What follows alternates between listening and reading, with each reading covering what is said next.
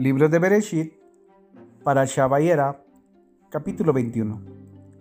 El Eterno recordó a Sara tal como había dicho, y el Eterno le hizo a Sara lo que había hablado. Sara concibió y dio a luz un hijo para Abraham en su ancianidad, en el plazo que había dicho Elohim. Abraham llamó al hijo que le había nacido de Sara Yishac. Abraham circuncidó a su hijo Yishac a la edad de ocho días, tal como Elohim le había mandado. Y Abraham tenía cien años de edad cuando nació su hijo Yitzhak. Dijo Sara, Elohim me ha causado una risa, todo el que oiga se reirá por mi causa. Y ella dijo, ¿quién es el que le dijo a Abraham, Sara dará de mamar a hijos? Pues le ha dado un hijo en su ancianidad. El niño creció y fue destetado. Abraham hizo un gran banquete el día que Isaac fue destetado. Sara vio que el hijo de Hagar, la egipcia, que había parido de Abraham, se estaba burlando. Fue y le dijo a Abraham, Echa esta esclava con su hijo, pues el hijo de esta esclava no heredará junto con mi hijo, con Isaac. El asunto perturbaba mucho a Abraham por su hijo. Entonces Elohim le dijo a Abraham, No te preocupes por el joven ni por tu esclava todo lo que Sara te diga, hazle caso, pues a través de Isaac la descendencia será considerada tuya.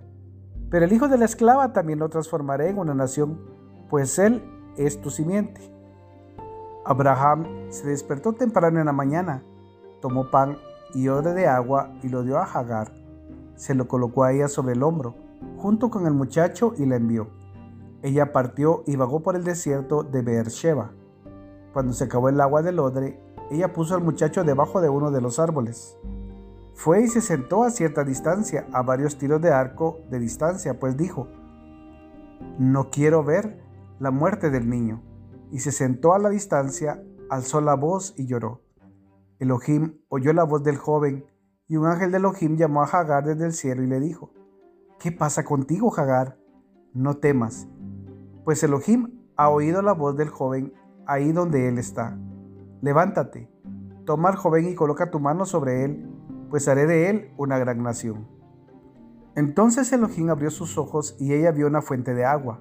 Fue y llenó el odre de agua y le dio de beber al joven. Elohim estuvo junto al joven y éste creció. Se asentó en el desierto y se transformó en un arquero. Se asentó en el desierto de Parán y su madre le dio por esposa a una mujer de la tierra de Egipto. En ese momento Abimelech y su general Fijol le dijeron a Abraham, Elohim está contigo en todo lo que haces. Ahora júrame aquí por Elohim que no harás falsos tratos conmigo, ni con mi hijo, ni con mi nieto. La misma benevolencia que yo he hecho contigo, hazla tú conmigo y con la tierra en la que fuiste forastero. Y Abraham dijo, lo juro. Entonces Abraham se quedó, se quejó ante Abimelech por la fuente de agua que había tomado a la fuerza los sirvientes de Abimelech. Abimelech dijo, no sé quién hizo esto, además, tú nunca me lo dijiste, ni yo mismo oí nada, excepto hoy.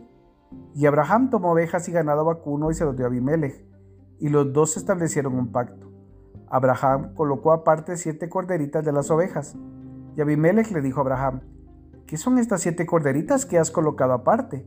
Y él respondió, pues tú has de tomar de mí estas siete corderitas para que sirva de testimonio de que yo cavé esta fuente.